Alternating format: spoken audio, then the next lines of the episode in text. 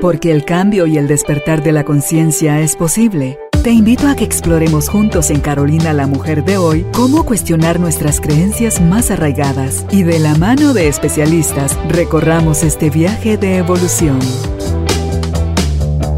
Bienvenidos. Tribu de Almas Conscientes, bienvenidos al estudio de Carolina la Mujer de hoy. Tenemos el gusto y la alegría de sonreír mientras aprendemos al lado de nuestra invitada la licenciada en Derecho y Filosofía Elizabeth Harmelin Ruiz, directora de Nueva Acrópolis. Ella está con nosotros hoy para hablar sobre el tema El misterio de lo femenino.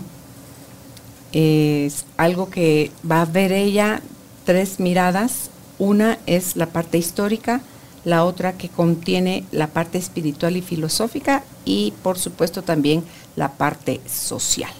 Si quieres aprender sobre esto, este es tu espacio, este es el momento. Bienvenidos, bienvenidas, empezamos. Elizabeth, qué alegre tenerla nuevamente por acá. Seco los ojos tenía de no de no verla y de no reírme a carcajadas con usted. Nos vamos a disfrutar este tema hoy, Carolina, y pues a poder compartir un poquito con toda la audiencia. Siempre para mí es un, un profundo placer y honor poder compartir los conocimientos. Y cuando hablamos del misterio de lo femenino, quizás tendríamos que ir para empezar a la historia de la humanidad y a estas sociedades que hemos denominado patriarcales, matriarcales, y analizar cuál ha sido el papel de la mujer a través de la historia. Si bien es cierto, han existido sociedades en, los que, en las que ha sido nula la participación de la mujer y ha sido nulo el papel que juega, también hay sociedades en las que la mujer ha tenido un papel central, un papel muy importante. Por dar cita, la sociedad o, la civilización egipcia. En Egipto la mujer era el núcleo, la esencia de, la civilización. los más profundos rituales, los, los misterios espirituales más profundos eran femeninos. Si vamos a, la civilización griega, la civilización romana, también vemos que hay sacerdotisas, que, hay un papel de, la mujer. Y a través de, los distintos momentos de la historia vamos viendo que la mujer va mm, teniendo un papel de científica, de artista, y no solamente el papel de de señora de la casa, ¿verdad? Que lamentablemente ahora está tan desprestigiado. Y vamos a, descubrir también que en los últimos dos siglos será que, eh, hemos venido luchando por una, un papel en la sociedad hemos venido luchando por, por derechos, pero aquí habría que preguntarnos si estamos luchando por algo nuevo o por algo que se tiene que renovar. Y si nos preguntamos qué lugar que la mujer ha querido conquistar, no ha conquistado. Todos. No importa cuál sea el oficio la profesión, la mujer va en la búsqueda y en la conquista de y ocupa ese lugar. Y todo lo hace, pues, Bien, decía Platón que la mujer debía ser puesta en, el mismo lugar, en las mismas condiciones que un hombre porque podía desenvolverse y desarrollarse de la misma manera. Y que había que darle eso, la oportunidad de desempeñarse. Pero creo que quizás hemos confundido la búsqueda de, nuestro, de nuestra vocación, de nuestro papel, de nuestra esencia, de nuestra parte mistérica. La hemos confundido con una búsqueda externa. Y vamos a por la vida buscando lugares en donde demostrar quién soy, haciendo cosas. ¿Y a quién le quiero yo demostrar? ¿A quién queremos, con quién nos queremos equiparar? ¿A quién le queremos decir, mire, yo también puedo? Pues curiosamente estamos compitiendo en un mundo con reglas masculinas. Y entonces eh, resulta que aquí, de quien nosotros estamos esperando que haya un beneplácito, una aprobación, resulta que es de los hombres. Entonces lo está haciendo bien porque casi lo hace como un hombre. Por ahí veíamos en las redes sociales cuando le preguntaban a, a, a, una persona, haga, corra como niña. Y era como, como débil, como... Como corrían como tontos. Sí, sí, sí. Y luego ponen a varias niñas y corra. Y corrían bien. Y es una fuerza y es, pues, entonces estamos como mal orientando esa esencia femenina, ese ser de la mujer, porque estamos buscando donde no es. ¿Será que siempre hemos sido regidos por las eh, reglas masculinas, Elizabeth? Un tiempo, sí. Un tiempo ya son unos siglos. Sí, sí, porque los, los anales de la historia, perdón, más antiguos nos hablan de cuando la divinidad era femenina, ¿verdad? Lo más arcaico que se conoce es la mater. Pero ahí le entiendo entonces, como otro de los puntos es la parte espiritual y filosófica, quiere decir que eso era prioridad antes, y por eso es que la divinidad era femenina. Sí. Ah. ¿Y, qué les hará llevado a, a, creerse amenazados ya por la mujer o anulando? Porque yo creo que hemos vivido como así, como en un sub y baja, ¿verdad? Que tampoco es ni arriba ni abajo, sino que cómo mantener ese equilibrio. ¿Cuándo, en qué momento en la historia, Elizabeth, se truncó eso de verlo desde la parte espiritual, lo femenino y la parte filosófica para convertirse en la parte histórica meramente y ya convertirse nada más las reglas masculinas en vigencia? Mire cómo me gusta cuando usted me entrevista porque yo digo, aunque se me olvide qué voy a decir, Carolina me va a recordar que tengo que Me da curiosidad, me da curiosidad. Es que ese es el siguiente punto que traía yo en mi ah, chivo. Ah, ok, ok. Los ciclos de la historia. Ah, ok. Va por ciclos. Va por ciclos. O sea, nada es empezamos en cero y vamos en un desarrollo, en una evolución interminable que vamos ya por un millón y miles de miles de millones de evolución. La historia es cíclica. No es un día interminable, no es una noche interminable. Eh, hoy, eh, el día que estamos grabando, estamos, eh, podemos recordar el equinoccio de primavera. Eso es un ciclo. En Guatemala, en Guatemala las estaciones no se marcan como si lo hacen en los países del, de que están más al norte o al sur. Pero hoy eh, eh, estamos celebrando equinoccio, solsticio, y esos son los distintos ciclos. Aquí en el norte y centro. Norte y centro. En el sur están marcando el otoño. Otoño, así es. Norte y centro empieza la primavera, en el sur empieza el otoño. Pero son ciclos. Nosotros mismos somos niños, adolescentes, adultos, eh, jóvenes, adultos, ancianos, o sea, son ciclos. una mujer no es la misma de niña, de joven, de adulta, de anciana, son, son ciclos naturales que se van dando. Y entonces de la misma manera han habido ciclos en donde hemos recordamos o estamos conscientes de que lo femenino es lo esencial. ¿Por qué? Porque la tierra es lo femenino, la mar es lo femenino. Los egipcios representaban como Nut, como una madre gestadora, como una madre cuidadora al cielo. Una madre que surgía a sus pies desde el piso, subía por toda la bóveda celeste y bajaba con sus brazos. Involucraba con la tierra. Exactamente, y era la madre protectora que estaba pues protegiendo a todos sus pequeños. O sea, todo era femenino porque lo femenino contenía toda la vida. ¿En qué momento perdemos esa esencia? Bueno, naturalmente vamos avanzando y una vez que llegamos a una cúspide, pues empezamos a bajar. Son los ciclos. ¿Verdad? Entonces, al ir descendiendo, ¿es que retrocedimos? No, porque la historia es cíclica y aquí reconocemos los ciclos medievales, de decadencia, de oscuridad, pero no es exactamente eso que vayamos hacia atrás. Es, es un ciclo en el que en forma de espiral estamos acá, pero volvemos a ascender. Bajamos y aparentemente retrocedimos, pero no. Estamos en un mismo punto, pero no en el mismo lugar, porque antes estuve acá y ahora estoy acá.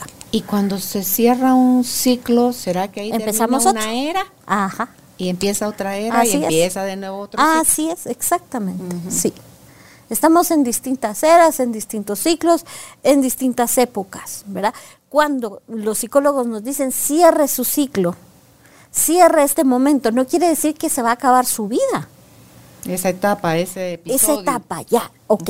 En este momento se tiene que acabar esto, ¿sí? Tenemos que dejar la infancia para iniciar la juventud. Tenemos que terminar la juventud para hacernos adultos. Y bueno, un día tenemos que ser adultos mayores, envejecer con, envejecer con dignidad, ¿sí? Y no pretender volver a la infancia, a la juventud, a, ser adultos jóvenes, porque ya no lo somos, pero nos toca otra etapa. Claro, podemos ser joviales, pero un adulto mayor, un adulto... Vivir con dignidad, ocupar con, con dignidad el rol que me corresponde. Ahora me toca ser abuelo. Qué bonito y puedo tener la jovialidad, como usted dice, y la alegría de vivir, pero viviendo lo que me corresponde, ¿verdad? Entonces aquí vamos descubriendo los misterios, no solamente de lo femenino, sino vamos, vamos descubriendo los misterios de la vida. Y eh, pudiera, a usted que le gustan los cuentos, le cuento un cuento. Ah, me encantan. El, mito de Perséfone y de Demeter relacionado con el equinoccio de primavera, nos va a hablar acerca del misterio del descenso de lo femenino al inframundo. Había una vez una joven que se llamaba Perséfone que estaba por una pradera recolectando flores. Ella era hija de Demeter, la madre de toda la naturaleza. Es así que Hades, el dios del inframundo, escucha cómo aquella núbil jovencita recoge y va recolectando las flores. Y entonces él surge del inframundo y la rapta. Se la lleva al inframundo y la madre, Demeter, empieza a buscarla desesperada porque la niña no está, no aparece y de repente le dice a alguien, a tu hija se la llevó Hades. Entonces ella va con el Padre de los Dioses y le dice, mire, usted tiene que hacer algo. Si no, ¿para qué es usted la suprema autoridad? Bueno, le dice, te voy a ayudar. Vas a ir al inframundo y vas a, eh, vas a hacer que tu hija retorne, pero con una condición, el que ella no haya comido nada en el inframundo y entonces tú te la traes de regreso. Feliz Demeter va hacia el inframundo y pues a decirle a la niña, ya vino mami, nos vamos. Y pasa que ella ha comido tres granos de granadía en el inframundo y entonces ella no puede retornar. ¿Y cuál es el trato? Bueno, dice, va usted, la niña va a estar seis meses con el esposo en el inframundo y seis meses en el mundo. Y Demeter, ante la tristeza que había sufrido, entonces castiga a la naturaleza y, se da el otoño y el invierno y todo esa, toda la vida desaparece sobre la faz de la tierra. En apariencia. Ajá. Porque entonces Perséfone surge nuevamente en primavera y la vida se renueva porque la madre está nuevamente buscando dar sus frutos a través de los, nuevos retoños que luego van a madurar en el verano, van a poder ser recolectados en otoño para que ella vuelva nuevamente al inframundo. Pero aquí hay un misterio muy poderoso, ¿verdad? No hay ningún mito que diga que Perséfone trató de escapar. Se quedó ahí. Se quedó ahí, ¿por qué? Porque descubre su ser interior, descubre su esencia del inframundo su, ser, entre comillas, oculto. creemos que, si es inframundo es malo y si es oculto, ah, exacto. Y si es oculto es porque alguien que es malo lo está, eh, nos quiere engañar. Pero, ¿qué, es realmente lo, la parte oculta o, o, más íntima de cada uno de nosotros? Pues es nuestra alma inmortal, nuestra esencia espiritual, eh, lo que realmente somos no está epitelialmente, ¿verdad? No, nosotros cuando tenemos mucha confianza, cuando, cuando hemos llegado a una intimidad de alma con, con una persona, entonces podemos decir que la conocemos. porque de otra manera estamos viendo solamente su parte superficial, su parte externa. Y eso no es lo más importante del ser humano. ¿Saben qué me hace pensar ahorita? Porque yo la veo y en el instante se va formando la, imagen en, en, mi mente, en mi cabeza. O sea, no somos esto que dice usted, no somos lo que está aquí debajo de la piel, lo que llamamos cuerpo, pero pensé el aire, la respiración, cada inhalación y cada exhalación, em, que no tiene forma, que no lo puede usted atrapar, pero que da vida y que se siente tan rico. Y a más profundo y despacio y al liberarlo, o sea, todo lo que le entra a este cuerpo que no somos, cómo se ve impactado por esa paz o esa serenidad que puede traer esa inhalación consciente y esa exhalación donde al tiempo que usted es que oh, es como cuando que suelta carga. Sí. Elizabeth. Entonces dice usted, ok, no soy eso a donde entré, pero lo percibí. y, pero sí soy eso que entró y salió nuevamente, o sea que estoy adentro y afuera porque no estoy. es la película que estaba sucediendo en mi mente cuando usted estaba diciendo todo eso. Pero porque quizás el verbo no es estar, sino ser. Ajá. Entonces, cuando descubrimos que somos y en, esa, en ese ser nos identificamos no solo con, lo que estamos viendo, sino con lo que es, mm. con la unidad. Y entonces entramos en una empatía con la, con la Pachamama, con la Madre Tierra, con, las grandes fuentes de agua, o sea, donde haya vida, ahí vamos a descubrir nuestra identidad femenina. ¿Por qué? Porque lo femenino es dador de vida. Ah, puede decir alguna de, sus, de sus fans, pero mire, yo no soy mamá. ¿Y sus proyectos? Pero mire, yo en la vida pienso procrear, porque eso no es para mí. Para nosotras dar vida es todo lo que está, desde una plantita hasta, pues sí, una familia, pero los proyectos artísticos, científicos, deportivos, eh, culturales. una mascota, todo. Todo. Nosotras somos las grandes dadoras de vida. Y eso sí, una, una manifestación de lo femenino requiere que demos vida. Es indispensable que nosotros generemos, que nosotros nos reproduzcamos, que cuidemos, que alimentemos. ¿Por qué? Porque eso es, es una esencia femenina.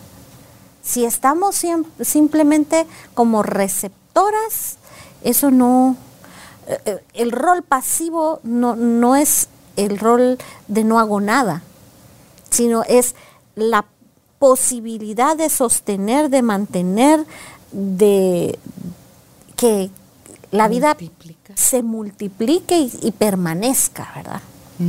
Entonces también descubrimos aquí una característica muy interesante que es la resistencia. Biológicamente es conocido que el cuerpo femenino es más resistente. Que no es lo mismo que resiliencia.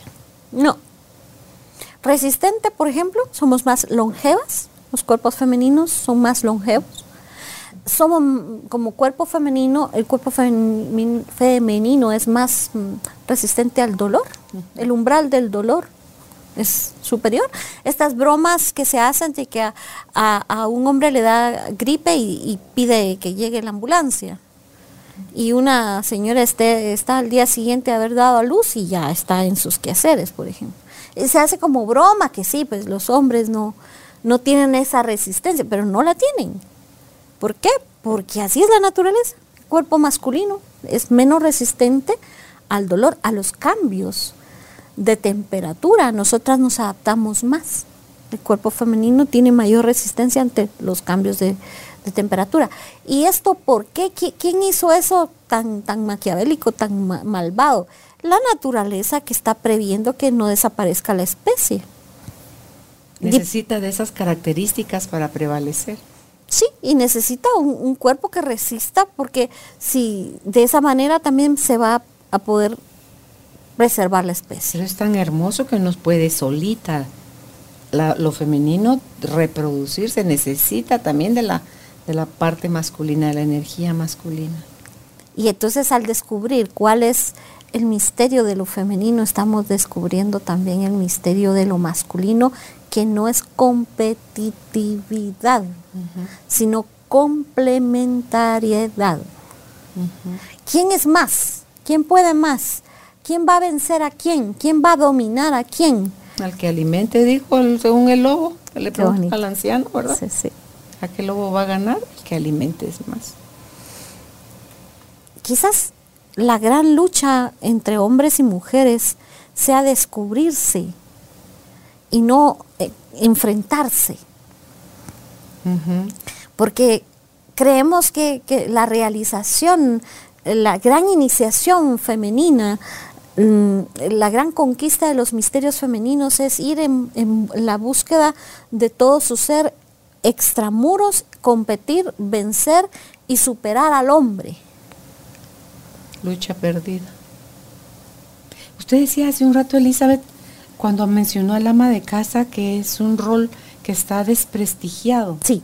Y luego hablaba hace un momentito otra cosa que me llevó al pensamiento de cocina-alimento, que creo yo que estamos en desequilibrio, no solo por eso de quererle demostrar a la fuerza opuesta, digamos, al que porque lo vemos como opuesto y no como complementario, que nosotras también podemos y somos capaces, como que venimos cargando mucho dolor ancestral femenino, donde estamos buscando la revancha como de lugar y tampoco es esa la, la salida para el equilibrio. Entonces, si el ama de casa hoy dejó los quehaceres de la casa porque tiene que ir a buscar algo con que ganarse el sustento, tiene también que ver porque hay mucha mujer criando a los hijos sola. Entonces, y, hay algunos hombres que también están, des, ¿cómo se le dice eso? Cuando, cuando no se ocupan, eh, no, cuando no se encargan. ¿Desempleados? No, cuando no se encargan de la manutención, cuando no... Ah, sí, sí, sí. Eh, bueno, cuando no son, ¿esa palabra? Eso, sí, son, que no son responsables desobligados era la palabra decir. O sea, que no tienen la obligación. Eso es como es tu hijo, allá tú chula, problema mío, ¿no? Es como que él no participó en el acto sexual, ¿verdad? Entonces, cuando hay mucho espacio de la mujer dejándose vacío porque se tiene que ir a ganar el sustento afuera. Y por el otro lado hay otro grupo grande de mujeres peleando por demostrar, por pelear, por competir, por ganar. Se amplió todavía, se, se aumentó más ese vacío, Elizabeth. Entonces, las que están sosteniendo eso, eso pesa. Sí. Y pesa mucho.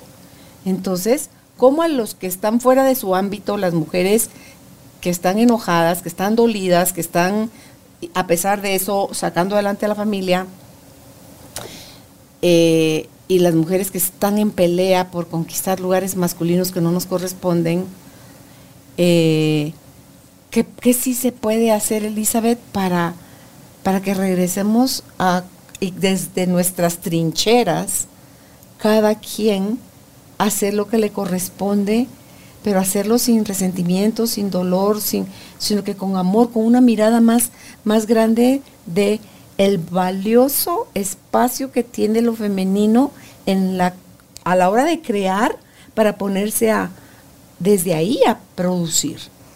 Bueno, el primer gran paso que la filosofía dice para todo lo que usted quiera conquistar es conocerse. Siempre la filosofía nos lleva hacia adentro y hacia sí mismo cuando queremos hacer una gran conquista externa, dice, empecemos por el principio, valga la redundancia. Y el principio es conócete a ti mismo, ¿sí? Entonces, la mujer tiene que conocerse a sí mismo, tiene que descubrir su valor como misterio femenino. ¿Y cuál es ese valor? Bueno, ya hablábamos de vida, ¿sí? Somos dadoras de vida.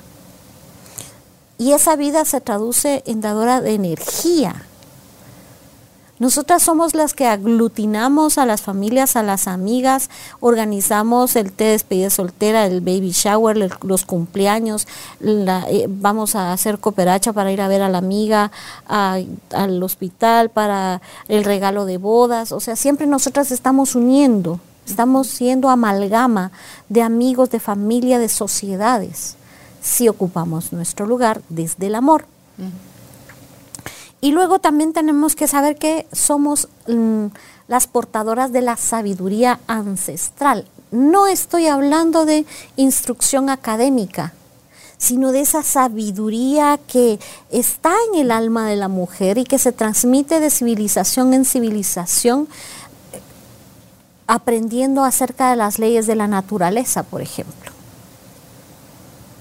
Una abuela le transmite a su nieto con dos, tres ejemplos, tenga paciencia. Pero ¿qué le está transmitiendo? Eh, ¿El conocimiento que adquirió en un doctorado en una universidad de Europa? En la vida, en la observación, la vivencia y la experiencia. Eso es sabiduría. Y no solo suya, sino de todos sus ancestros, ¿verdad? Esto lo traemos en, el, en el, ADN familiar, en, todo lo que, hemos ido atesorando, hay un momento en que estamos listas y que podemos transmitirlos como abuelas. Y ese momento es cuando transmitimos sabiduría, que se traduce en amor con A mayúscula, ¿verdad? ¿Por qué? Porque desde el resentimiento también podemos ser abuelas amargadas, rencorosas, irritables, enojonas, Claro, pues si todo lo que me debe a mí, la vida, eh, el, abuelo, los hijos, ninguno, todos esos malagradecidos, también, ¿verdad? Puedo ser el espacio negativo y no transmitir sabiduría, sino transmitir desde, desde mis vacíos y no enterarme que soy sabiduría, y pues no sirve de nada. Tener una edad de abuela, por ejemplo. Y cuando hablamos de la sabiduría de ser el ama de casa, esto está totalmente desprestigiado, sobre todo cuando llegan algunas personas a mi despacho y les pregunto su profesión o oficio. Generalmente, cuando me dicen ama de casa, va precedido de yo solo soy ama de casa. No tiene valor, como quien dice. No. Ay, si cobrara uno por todas las tareitas que ahí se hacen, Dios mío. Deje usted todos los oficios. Finalmente uno puede contratar a alguien que le ayude, una, una, buena colaboradora, pues descarga el, cansancio físico. Pero ¿quién se hace cargo de, del amor? ¿Quién se hace cargo de preservar el fuego sagrado del hogar? ¿Dónde va uno a comprar? ¿A qué supermercado le venden un poquito de fuego para que en su, en su hogar eh, la gente llegue, su familia llegue y usted siente, y se sientan en el hogar? En un lugar cálido. Eso no se compra, se genera interno. Pero primero hay que generarlo yo, en mí misma. Yo creérmelo en serio y que soy el fuego del hogar. Que soy la esencia que hace que esto... Pero mire, y si yo no tuve hijos y si yo no me casé, entonces yo, fuego de qué hogar? Que las personas que ahí lleguen en algún momento, si sea solo de paso, de visita. De mis amistades, de mis compañeros de trabajo. Del resto de la familia. Del resto de la familia. Sobrinos, De donde yo esté, tengo que generar, las, que generar la transmisión de la sabiduría. Y finalmente todo esto se traduce en amor, ¿verdad? Sí, pero si tengo una creencia que eso es ser débil, que eso está incompleto, que eso cualquiera le pasa encima, que, el error, que nosotros como que fuéramos un error. Mujer tenía que ser, o sea, todas las frases despectivas que se usan para minimizar a la mujer Elizabeth, eso está pero... Sí, ha habido muchos siglos de, de, demeritar la esencia femenina, ¿verdad? Ha habido muchos siglos en que, en que, que se ha de demeritado, despreciado. Entonces la sensibilidad femenina se ha traducido en, ser tonta, en ser vulnerable, en ser susceptible. Entonces, permisible. permisible. o sea, como es mujer, en cualquier rato de esto se pone a llorar, no se le puede tomar en serio porque un día dice una cosa, otro día dice otra, es vulnerable. Ni ella sabe qué quiere, o sea, todas las cosas que se dicen. Yo sé de un país que, no me recuerdo ahora, pero es un país de... de Europa. No, del África, en que hasta hace muy poco las mujeres no podían tener licencia de conducir. Porque como su naturaleza era voluble y vulnerable, cuando iban conduciendo, de repente les iban a dar ganas de llorar. Entonces iban a generar un accidente de tránsito. Y por eso no les daban licencia. Acabo de tirar la llave de mi silencio al fondo del mar. Y no, hasta hace poco no podían conducir por eso, porque eran mujeres. Y bueno, el poder conducir un auto, una familia, una empresa, una nación, eso lo podemos hacer. Pero lo más importante es cultivar el fuego sagrado que hay en cada una de nosotras y ser este receptáculo del amor divino que permite que la humanidad evolucione, progrese y sea un hogar para vivir mejor. Porque los ambientes los generamos nosotras. Un ambiente de chisme, de intriga, de, malestar, lo generamos nosotras. De rivalidad, de machismo, nosotras también lo generamos amo y adoro todos los núcleos femeninos a los que pertenezco porque son núcleos de mujeres fuertes, mm, sensibles, profundamente sensibles y no competitivos. Eso es maravilloso. No competir entre nosotras, sino colaborar entre nosotras. La sororidad famosa, ¿verdad? Sí, sí. Donde generamos esa hermandad entre nosotras y nos apoyamos y nos sostenemos. Y ahí está el misterio de, lo femenino, el amor une, el amor hace vínculos, que eso somos esencialmente, nosotras somos amor con A mayúscula, somos una manifestación del universo contenidas en un cuerpo que da vida. Pienso en la carpa roja, ¿verdad? En cómo era que se criaban antes a, los niños, era un grupo de mujeres criando a un grupo de niños eh, donde no había mi hijo, tu hijo, yo procuraba solo el bien para el mío, sino que todas procuraban la misma educación y que todos tuvieran lo mismo, mientras los hombres se iban de cacería, de guerra o de no sé a dónde se iban, pero ellas eran las que sostenían todo eso. Eso es lo que dice Platón en la República. En el libro quinto de la República, él propone eh, un, una comunidad de hijos, dice, y que va a haber hijos comunes, esposas comunes, pero nunca van a haber hijos ilegítimos y que el, Estado va a hacerse cargo no solamente de la manutención de los niños, sino de que haya un grupo de maestros, de pedagogos que guíen en la vida a esos niños. Y el objetivo es que se reconozcan como hermanos. Es que creo que eso va más, eso tiene más tendencia a lo que en realidad somos, Elizabeth. Eso nos acerca más a, esa verdad. Pero no queremos exclusividad. Queremos, es que tú cuando empezó todo lo del dinero, las herencias y a quién sí me convenía, a quién no, y empecé a hacer exclusiones. Ahí fue donde ya empecé a velar nada más por el derecho de mi nariz. Hay un texto mm, extraído de un texto tibetano que se llama La voz del silencio, escrito por la señora Elena Petrovna Blavatsky, que dice, la gran herejía es la separatividad, es el considerarme yo separada del resto, mm. porque yo soy especial y diferente. Y entonces como soy especial y diferente, soy la gota del mar, pero diferente en el mar. ¿Cómo así? Distíngala. Sí. ¿Cómo, cómo, así? La chispa de la hoguera diferente, pero en la hoguera, o sea, no, no somos especiales y diferentes, somos. Y lo maravilloso es que al ir descubriendo este ser, que al inicio de la entrevista usted me decía, estoy, yo le decía, mejor seamos. Y este ser es descubrir lo maravilloso que es ser uno con todo. Y entonces ya no hay los que me caen bien, los que me caen mal, los que son más bonitos, los que son más feos, los que piensan como yo, los que no piensan como yo. O sea, estamos, nuestra mente está constantemente clasificando, separando, etiquetando, diciendo este sí, este no. O sea, y, en esa separatividad el que más sufre soy yo. Porque me voy quedando sola. Y es que decían que luego o sea, eso es diciendo vas desarrollando su criterio, pero emite su opinión, olvidando que su opinión solo es un pequeño punto de vista de la infinidad de puntos de vista que hay sobre un asunto X. Mire, ayer me mandaron uno de estos reels de una, una mamá que está dibujando y le dice, hijito, ¿qué, ¿qué es esto? Y le hace un dibujito, ¿verdad?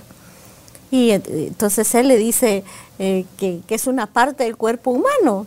Y la, la mamá le dice, no, es una manzana. Y es, pues, lo divertido es que el niño ve otra cosa. Y la madre va, ah, le está dibujando lo que ella piensa.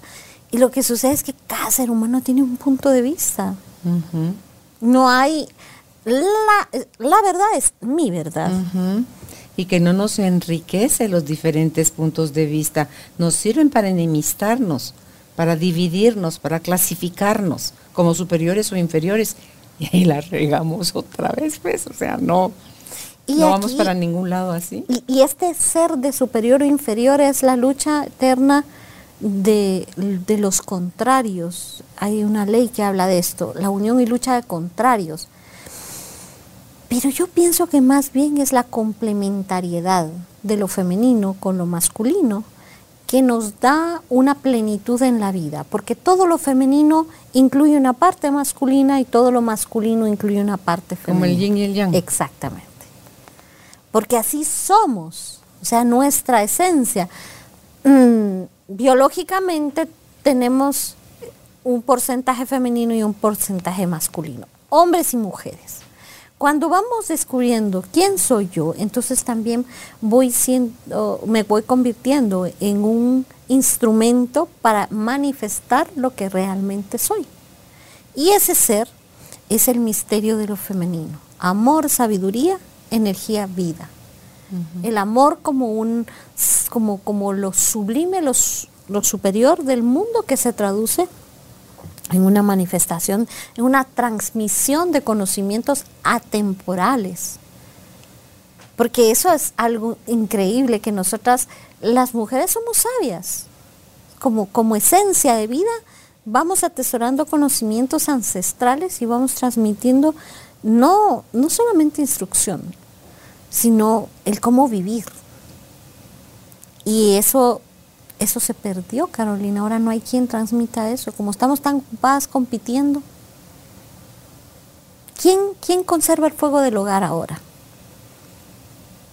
Antiguamente en Roma las vestales encendían el fuego de la ciudad y conservaban una llama eterna y conservaban el fuego. De, una joven esposa iba a la casa de su madre, encendía su fuego y se lo llevaba a su nuevo hogar y era la encargada de mantener el fuego encendido.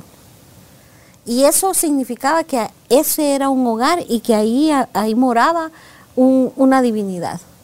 Ahora no estamos nunca en casa, o sea, no hay quien conserve el fuego del hogar. ¿Por qué? Porque estamos muy ocupados fuera. Y entonces ya el mundo no es un hogar ya vivimos todos separados, todos divididos. Cada vez los recintos son más pequeños, cada vez son, estamos viviendo en, leí el otro día que en Europa es monofamiliares. Significa que vive una persona. Y ya no hay familias. O sea, cada, cada quien en una individualidad y esa individualidad mata. ¿Cómo vamos a reconquistar el, papel uniendo nuevamente? Sí, porque somos gregarios de naturaleza. Si nos tocara, si nos hubiera tocado vivir solitos, hubiéramos nacido cada uno en un planeta distinto. Pero ¿por qué será que hay tanta gente en el planeta? Porque tenemos que aprender a vivir juntos. Sí, porque eso que se fue al inframundo, como dice usted, la única forma de poderlo ver es proyectándolo yo a través de los otros. Para eso me sirve relacionarme con los otros. Todas las mujeres, mm, hay un momento en que tenemos que descender al inframundo para conocernos, para descubrir a esa esencia que tenemos dentro. Si siempre somos la doncella, que está recogiendo margaritas florecitas por el prado bajo el ala protectora de la madre y nunca nos independizamos, nunca vamos en la búsqueda de nuestro ser, pues nos quedamos siendo la hija. ¿Verdad? Que hay un libro maravilloso que habla acerca de las diosas en cada mujer que ya alguna vez la trajo. que me regales el libro. Sí, Jan Shinoda Bolen se llama la escritora, yo lo recomiendo muchísimo. Ella ha escrito mucho acerca de la madre, de la diosa y, de, las distintas manifestaciones psicológicas de la mujer. Interesantísimo. Ella dice que una mujer Perséfone tarde o temprano tiene que descubrir su verdadera esencia para volverse una mm, profunda, mm, una mujer que emerge dentro de sí misma y se hace adulta. Para reconocerse completa. Si no toda la vida somos hija. Y eso es una parte de la vida, ¿verdad? Ser hija. Pero hay un momento en que debemos salir de, de, de la dependencia materna y convertirnos en mujer adulta. Ay, pero ¿cómo voy yo a hacerle eso a mi madre? Sí hay que hacerlo, ¿verdad? Porque está en el Evangelio. Dejarás a tu padre y a tu madre. Porque es el siguiente proceso, ¿verdad? Una vez hablamos más, una vez más hablamos de los ciclos. Debo dejar de ser hija para convertirme no solamente en esposa y madre, sino independiente. Mujer adulta que toma sus decisiones. Ay, pero ¿cómo se va a quedar mi madre tristísima sin mí? Pero ella hizo lo mismo. Quizás que se va a quedar feliz. Sí. no, tan triste como se lo está imaginando. no tan triste como se lo está imaginando. Y al fin se fue. sí nos hacen falta, ¿verdad? Desde el síndrome del nido vacío nos, nos Pero se convierten un poco como los nietos, qué alegre que viniste, qué bueno que ya te vas. sí. porque no se puede uno desarrollar si no genera esos espacios aparte, no. Elizabeth. Los dos momentos más felices de los abuelos. Cuando llegan los nietos y cuando se van. no tiene idea cómo a mí me suben y me bajan burbujitas entre el corazón y la boca del estómago de la felicidad, de la curiosidad de que cómo voy a vivir el ser bisabuela.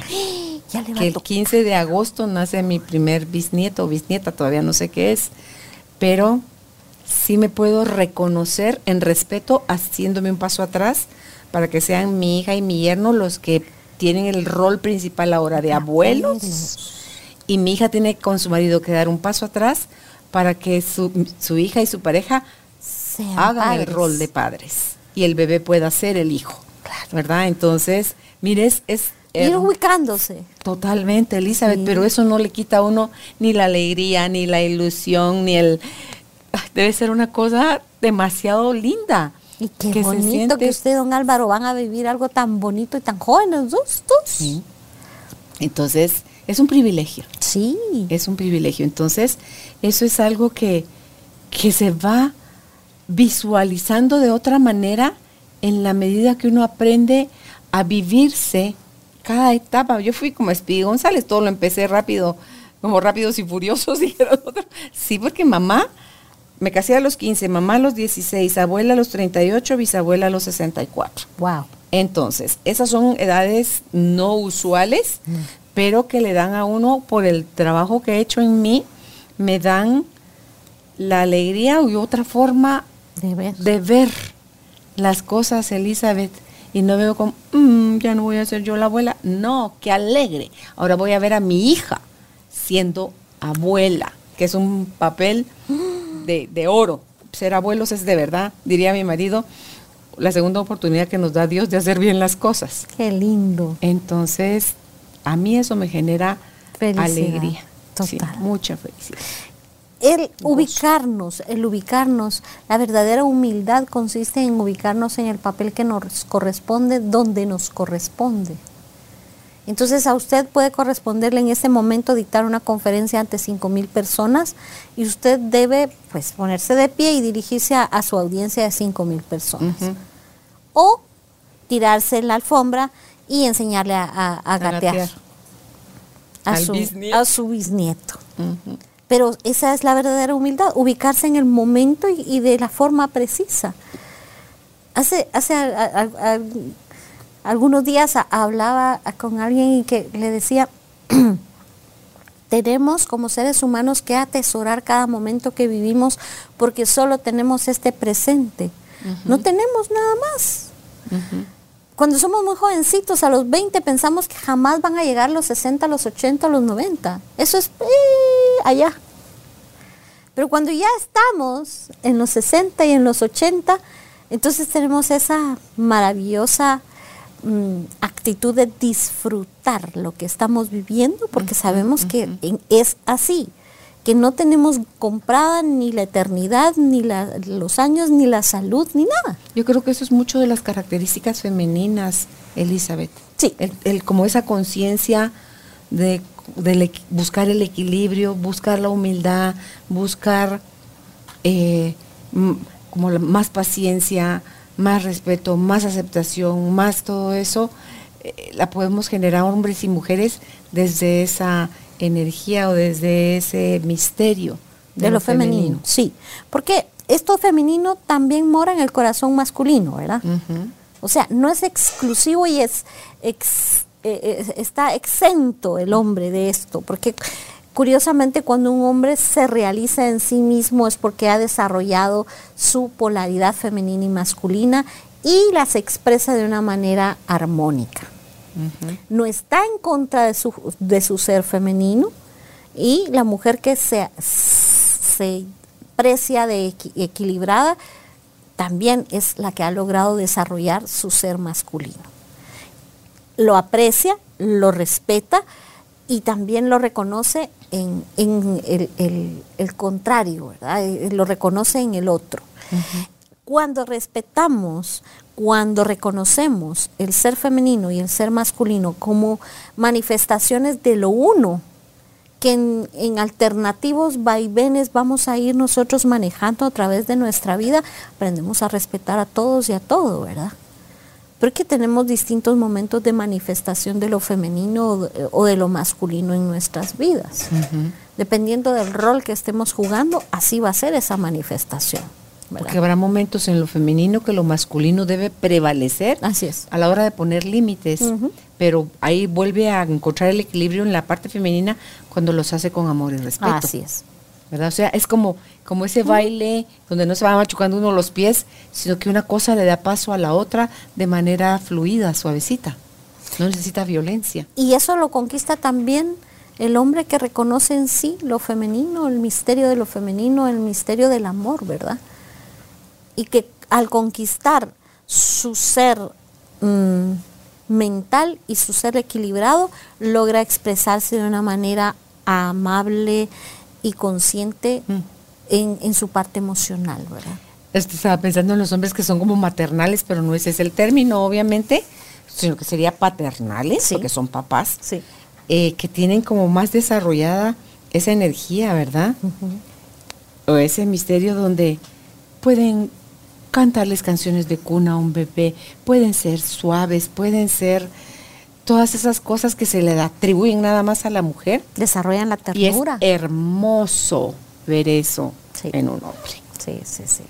Desarrollan la ternura, desarrollan la generosidad, la comprensión, la solidaridad, la fraternidad. O sea, es, es, es reconocer lo, lo femenino y desarrollarlo de una manera auténtica y aquí obviamente estamos en, un momento de, eh, en que nos ha ganado el feminismo, nos ha ganado el machismo, pero ambos tenemos que ir acortando los espacios e ir haciendo una unidad que nos permita vivir en armonía y en paz. permitiendo que cada cual se manifieste y haga lo que su naturaleza le, le diga esto es. ¿Por qué? Porque tanto puede una, una joven desarrollarse como... El otro día me veía una fotografía de, una graduación de, bomberos municipales eh, y habían damas. Y a mí me, hace tan feliz, o sea, ver en los, las profesiones que clásicamente han sido masculinas, en donde la, mujer está teniendo participación. Eso a mí me, llena de orgullo, me, hace sentir, pues, qué bien que están cumpliendo con su vocación.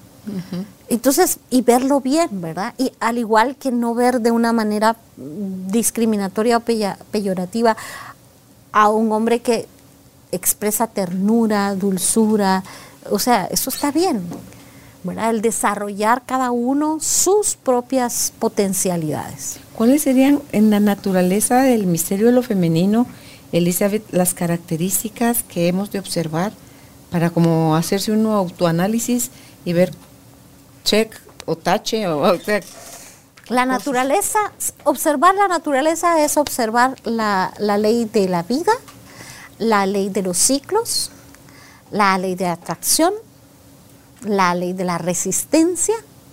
Cuando observamos las leyes, son lo femenino. La, naturaleza es, lo femenino es horizontal, lo masculino es vertical. Y ahí encontramos ese símbolo tan antiguo que es la cruz, que nos caracteriza, ¿verdad? Porque todos tenemos lo masculino y lo femenino. Cuando desarrollamos nuestra espiritualidad, estamos desarrollando nuestro ser masculino que tiende a verticalizar y lo femenino tiende a ser lo horizontal. O sea que es lo negativo, no. No, se me hace como más raso, como más parejo es quien conserva, quien conserva, quien armoniza, quien ordena, quien permite que cada cosa esté en su lugar, el lugar que le corresponde.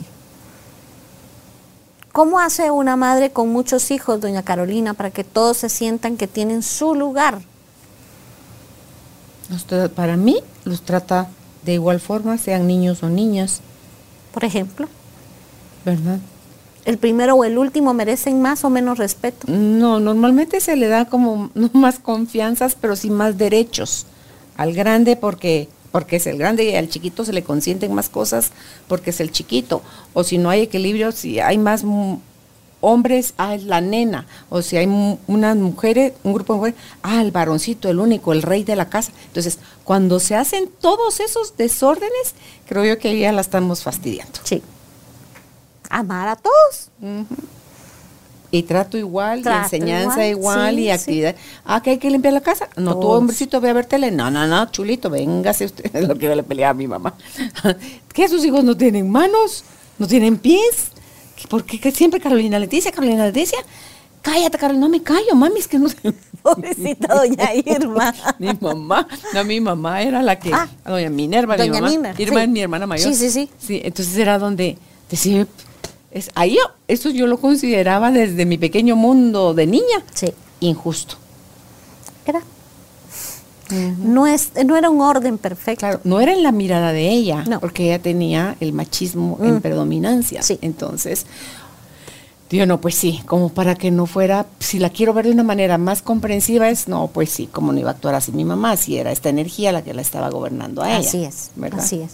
Y cuando nosotros queremos cambiar los patrones de conducta de nuestras antiguas civilizaciones, nuestros ancestros y, nuestros padres, pues lo hacemos, ¿verdad? Todos los hijos tienen que limpiar, sí, porque todos vivimos bajo el mismo techo. Todos tienen que aprender a cocinar, porque todos comen. Hay cosas que uno puede o no aprender porque no es su vocación pero a limpiar y a cocinar sí, porque todos necesitamos un ambiente y necesitamos comer. Entonces son cosas que hay que aprender para sobrevivir. Y eso va a ser útil para ambos, para hombres y mujeres, ¿verdad? Con el sinfín de distracciones que nos ha traído mm, la modernidad y, las nuevas ideas acerca de ser hombre o ser mujer, más allá de, dar nuevas características a cómo manifestarse, tenemos que descubrir la esencia que está antes de las modas. que estuvo antes de Cristo, que estuvo en el siglo X, que está ahora en el siglo XXI? ¿Qué es eso que no ha cambiado? ¿Qué es eso que esencialmente ha existido pese a las modas? ¿Las leyes universales? Exactamente. Y entonces hacia ahí tenemos que ver, o sea, las cosas que son menos, eh, menos, que son inalterables, porque así están dadas por la naturaleza y que hacia eso tenemos nosotros que converger, buscar lo más atemporal, más allá de las modas.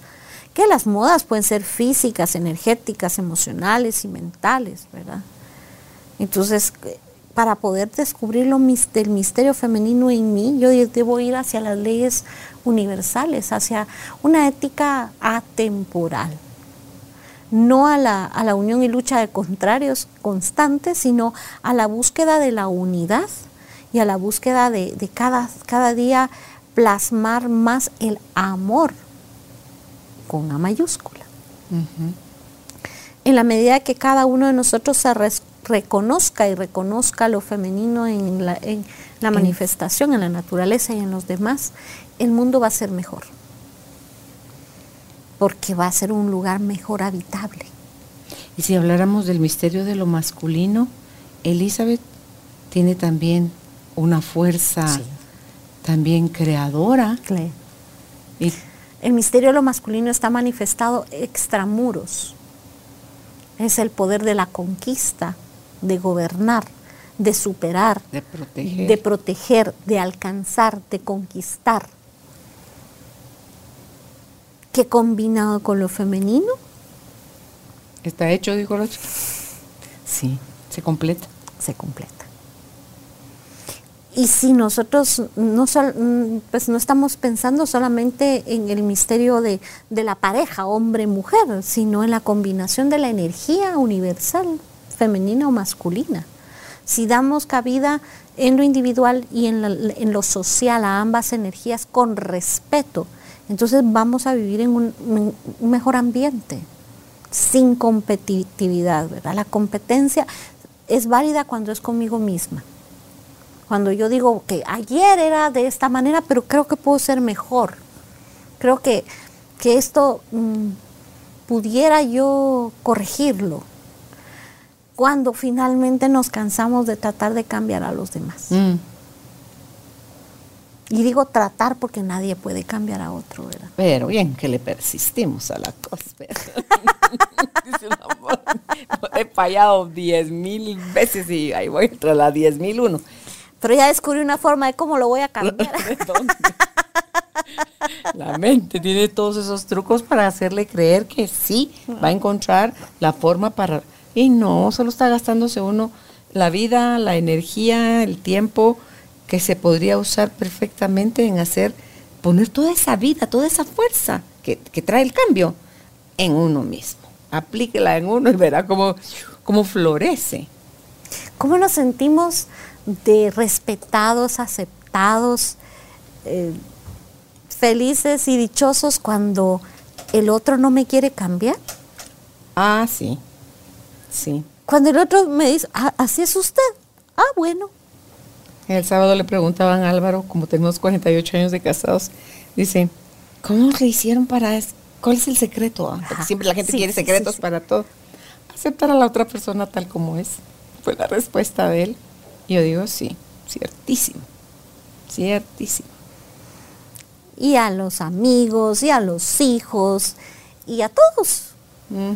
Y curiosamente cuando uno encuentra esa gente que lo acepta a uno como es, uno está encantado de esa compañía. Y uno quisiera encontrar esa persona, ¿verdad? Que me acepta tal como soy. Pero yo pudiera empezar por aceptar yo a los otros como son. Claro, y es que entonces ahí a usted acompaña a la otra persona en su vuelo. No le dice usted para dónde volar. si no quiere volar ahí, váyase para otro lado, pero no, no es limitando, no es empujando, no es forzando, no es jalando como las cosas se logran. Pero es que ni en los hijos, Elizabeth. No. Porque esa insistencia de esa forma, incluso en los hijos cuando son pequeños, lo que crea en ellos es un resentimiento tremendo. Claro, claro. El, guiarlos, yo recuerdo que en alguna vez usted me, enseñó esto que yo apliqué con mi hija. Me decía, no solamente hay que hacer las cosas por amor. Ah. Con amor. Hay que hacerlas con amor. Ay, es que es bien diferente. Ah, sí. Yo cuando encontré eso en mi interior, yo dije, ¡ay! Jesús, es un abismo de diferencia y normalmente como papás nos vamos justificando sobre los errores que cometemos con los hijos, que por amor, es que por amor es que te lo estoy haciendo, diciendo, poniendo, quitando, subiendo, bajando. Y no, porque el otro es un pobre trapeador en nuestras manos. Exacto, en cambio con amor, yo creo que cuando se hace con amor, yo respeto su individualidad, su velocidad y todo lo que su individualidad eh, tiene per se, si no, lo anulo y me, me impongo en usted y sin eso no hago sentir bien a la persona. Y entonces, hay una resistencia. Claro, es cualquiera, si me lo hacen, yo soy la que genera la resistencia.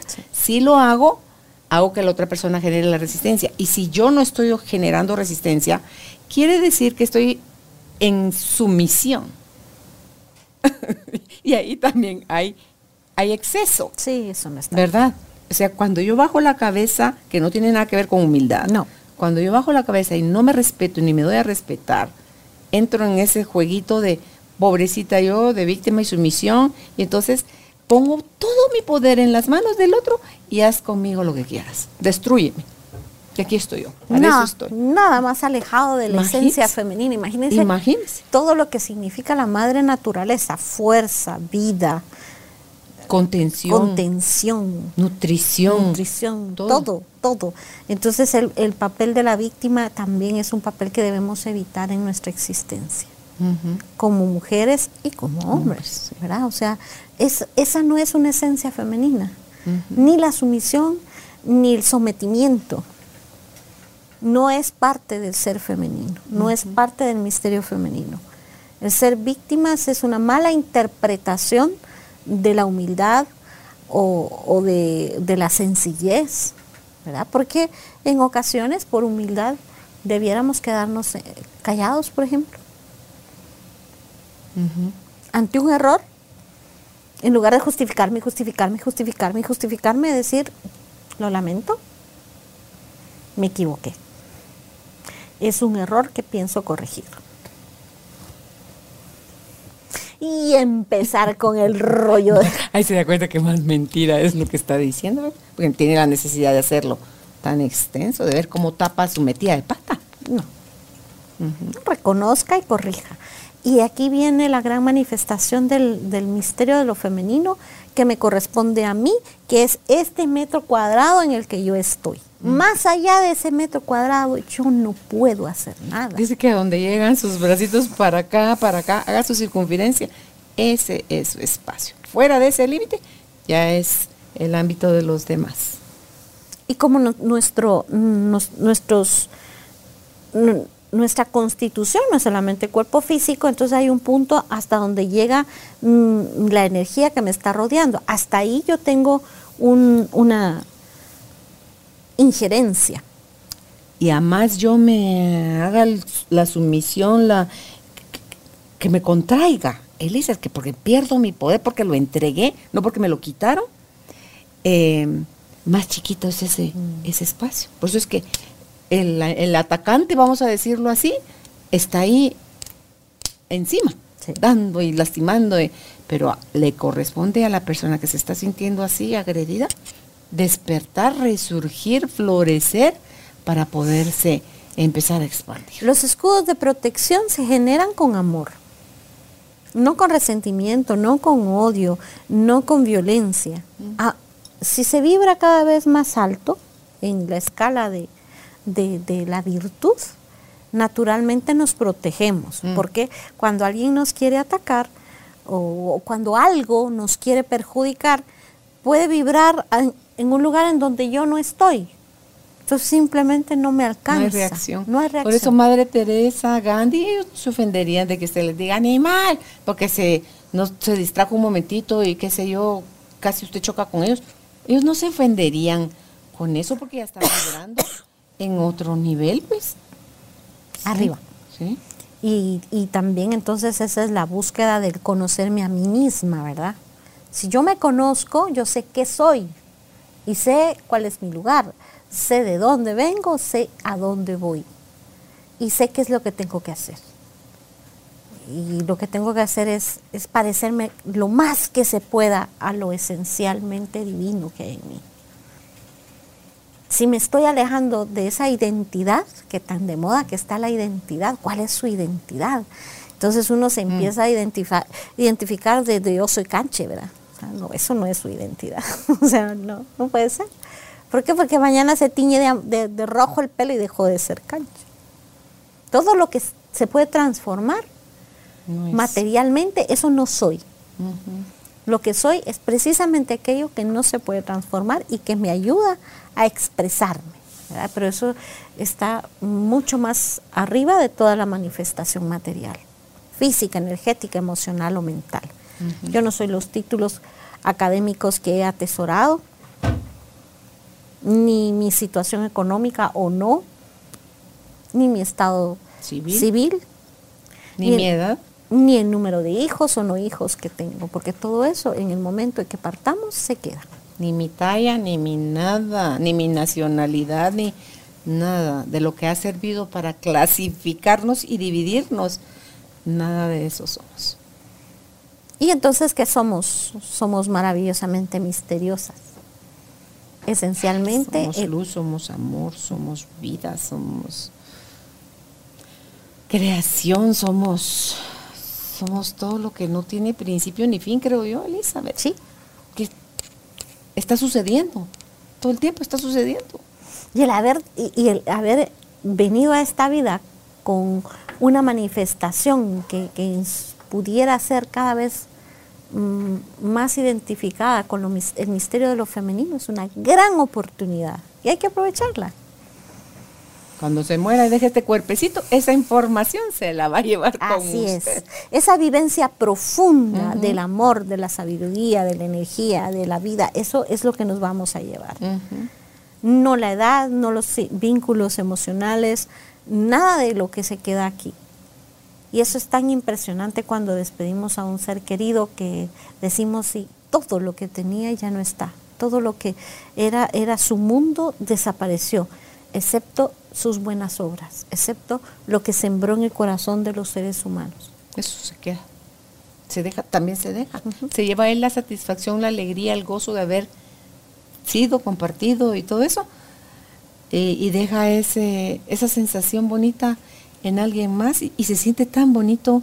En el caso cuando me hace usted recordar cuando murió mi mamá y estábamos en la funeraria, a la, las historias que oíamos de cosas que mi mamá hizo sin que nadie supiera y lo agradecido que la gente estaba mm. con ella. Entonces, oh, es, no, qué bonito. se siente así como que el amor hacia la mamá se sigue como expandiendo. Y, entonces viene la tristeza porque dice usted, ya no está para que yo la, la, disfrute, ¿verdad? Pero, pero se disfruta a otro nivel. Ya no está físicamente, pero se disfruta en otro nivel. Sí. Y usted que tiene reciente ese, ese proceso, es hasta se empieza a valorar más todas las tonteras que uno antes peleaba y criticaba. Ay, no digo yo, no, de verdad, si mi pobre mamá conmigo se las dio, pero, ah, pero era parte también de, de, la personalidad que necesité yo desarrollar para llegar a hacer lo que, lo que hago, para encontrar mis respuestas, Elizabeth, porque toda esa sensación de incomodidad, yo decía, esto no puede ser la vida, tiene que haber algo más, y sí que había algo más. Entonces tenía su regalo también, mi malcrianza, mi rebeldía. Y, y, obviamente habíamos acordado como almas venirnos a enseñar una a la otra. Y pues qué bueno lo que pudimos aprovechar y si no ya nos encontraremos en otra vida, en otro, en otro rol, ¿verdad? Entonces, dice uno, bueno, pero sí se, se va haciendo como que más grande ese, ese círculo de reconocimiento y gratitud. Me acabo de recordar de una conversación reciente con mi hija que me decía, es que no me puedes decir que esto es todo en la vida. Ah, le dijo. sí. Ok. Pues de momento es lo que te toca hacer, pero pues tú puedes hacer con tu vida lo que tú quieras, le decía, ¿verdad? Y, y su rebeldía natural de, de, de, esto no quiero, esto no, bueno, está bien, harás lo que quieras, pero hay pasos, ¿verdad? Y ahora te corresponde esto y como choca no querer, porque no es que uno sea tonto y no entienda, es no querer uno aceptar esa fase en la que está ahorita. Sí, está difícil. Vamos a juntar a, tomar un café con Elena. Sí, me va a encantar. Para platicar, porque, ay, Dios mío, le, voy a, puedo, le puedo decir, mira, esto y esto se vive, se siente, pero te toca, te toca experimentarlo, pero si te quieres acortar camino, Solo presta oídos. Lo que te sirva, usalo, lo que no, desechalo. Muchísimas gracias, porque yo he estado buscando respuestas y creo que hoy me la dio usted. Yo dije, bueno, alguien que ya lo haya vivido así full. yo, yo sé que es eso. Yo sé que es eso. Y lo que uno se resiste, Elizabeth, a soltarlo. Y a creer que la madre, todo el mundo está contra uno, madre. Nadie lo entiende a uno, qué pesadilla. Me dan ganas de largarme de la casa. O sea, todas esas idioteces que uno piensa cuando es adolescente. Sí. Y después, hoy a mis 64, puedo decir, Ay, mira qué manera más loca tiene uno de perder la vida. Pero también Lo bueno es, que no se le ha olvidado. No, y es parte, no, no, no, no. Por eso creo, al no ver, eso me pasó a favorable también con mis hijos, porque al no ver tanta brecha generacional, es más fácil comprender, Elisa. Entonces, eh, tengo fresco y tengo más fresco todavía las cosas que he integrado ahorita, en estos últimos periodos de mi vida. Y, y me encantaría, porque eso es algo de las cosas con las que yo me visualizo de 80 años. Me veo rodeada de jóvenes, hombres y mujeres, contándoles, pero platicándoles así con, con cordialidad, con, con el lenguaje que esté de moda en ese momento, con, adaptándome yo a ellos para lograr la escucha de ellos y dejarles lo que mi corazón me vaya poniendo en el momento y lo que quieran tomar, amén, y lo que no, que lo desechen. Yo no me voy a ofender. Entonces, pero sí, sí me veo dando con generosidad todo aquello. Ay, las metidas de pata, Elizabeth, es que es así. Ah, es que es horrible, es horrible. Eso es lo que Platón llama el consejo de ancianos. Aquellos Ay, ya me dijo vieja. No, no, no, no, no, no, no, no. Consejo de ancianos son aquellos que siendo sabios pueden transmitirle a los más jóvenes. Ah, ok. Sí. Y no está circunscrito a una edad, ¿verdad? Sino a, a, a la conciencia de haber adquirido un conocimiento y tener la capacidad de transmitirlo. Eso, para Platón es, tiene que haber siempre un grupo que, que pueda atesorar el conocimiento y transmitirlo a las nuevas generaciones. Ay, pues voy a estar más que feliz y encantada de ofrecerle mi amistad y mi cariño a Elena, porque la conozco desde chiquita. Nadaba ¿Verdad? en pañal, ¿se acuerda? Sí, me acuerdo, que ponía a dormir su siesta en el carro mientras Sí. estaba dando una clase Sí, ahí sí. en Nueva Acrópolis. Cabal. Entonces, eh, pues con mucho gusto, cuente conmigo. Eh, A es eso algo- vine. Lo, lo logró, Ya. el universo lo logró. Ya me puedo ir. Ya veo que dice pide y se os dará. Sí, Habla, y he pedido mucho, he toca, pedido mucho. Toca y se os abrirá. Sí, entonces, pues, eh, algo con lo que quiera cerrar, Elisa. Que nos abramos al maravilloso misterio del amor, pero ese amor que, que es el amor universal, cuando nos abrimos a esa posibilidad de integrar el universo y de ser, de ser amor, entonces eh, eh, la vida trae tantas cosas, tantas bendiciones, tantas respuestas. O sea, es, es el simple hecho de abrir el corazón, los ojos, los oídos y estar dispuestos a recibir. Eso es una facultad femenina también, ¿verdad? No solamente dar, sino también tener la posibilidad de decir, ok, estoy aquí para recibir, con profunda gratitud. Y el compartir, ¿verdad? Todo Sí. lo que uno da, recibe, da, recibe, comparte, comparte, da, recibe, da, recibe, comparte, comparte. O sea, ese es, a veces es cuando uno viene en cascada, Sí. Elizabeth, y, y sigue dando y dando, pero como un manantial. Sí, sí, donde sí. no temen quedarse seco. Ay, ya di mucha agua, mucha. No, no. Sabe que el agua viene de un lugar donde uno no lo controla, pero que está seguro de que ahí está el agua y va a venir. Y entonces, por eso es que puede dar uno con, con facilidad, gozo y Es que no se acaba. Sí, no. Y mientras más da, más Así sale. es, así Sí, es. Mientras más da, más sale. Hay, hay más, más y más y, y- y se va llenando uno cada vez más. Eso es lo maravilloso. Ciertísimo. Pues gracias, Elizabeth. ¿Tienen algo? Ah, bueno, ¿qué- ¿en qué andan Nueva Acrópolis ahorita? Los Es- cursos. Abrimos cursos de filosofía, ya ahora todo es presencial en nuestras seis sedes. ¿En qué meses abren ustedes? Eh, mensualmente estamos mes. abriendo, sí. Sus cursos son de un mes. Son cursos de cinco meses y los impartimos en nuestras sedes a, a través de, de Guatemala, zona 1, zona 10, zona 11, Antigua, Quetzaltenango y Cobán. ¿Cuáles son las aperturas de ciclo?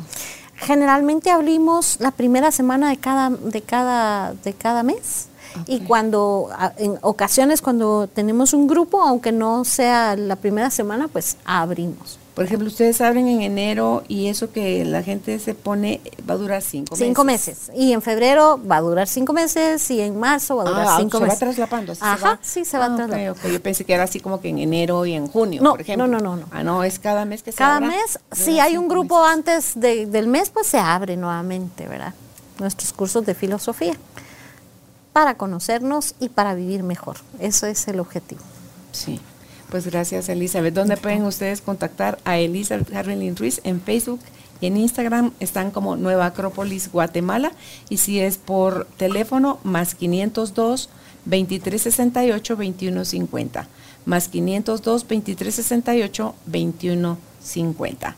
Hasta un próximo encuentro. Los abrazo con el alma. Chao. Gracias, Elizabeth. Gracias. Gracias por ser parte de esta tribu de almas conscientes. Recuerda visitar nuestra página web carolinalamujerdehoy.com.gt para más información de estos temas y de nuestros invitados. Tenemos más programas, blog, libros, talleres, tienda en línea y material exclusivo para quienes se suscriban. Encuéntranos en redes sociales como Carolina la Mujer de Hoy.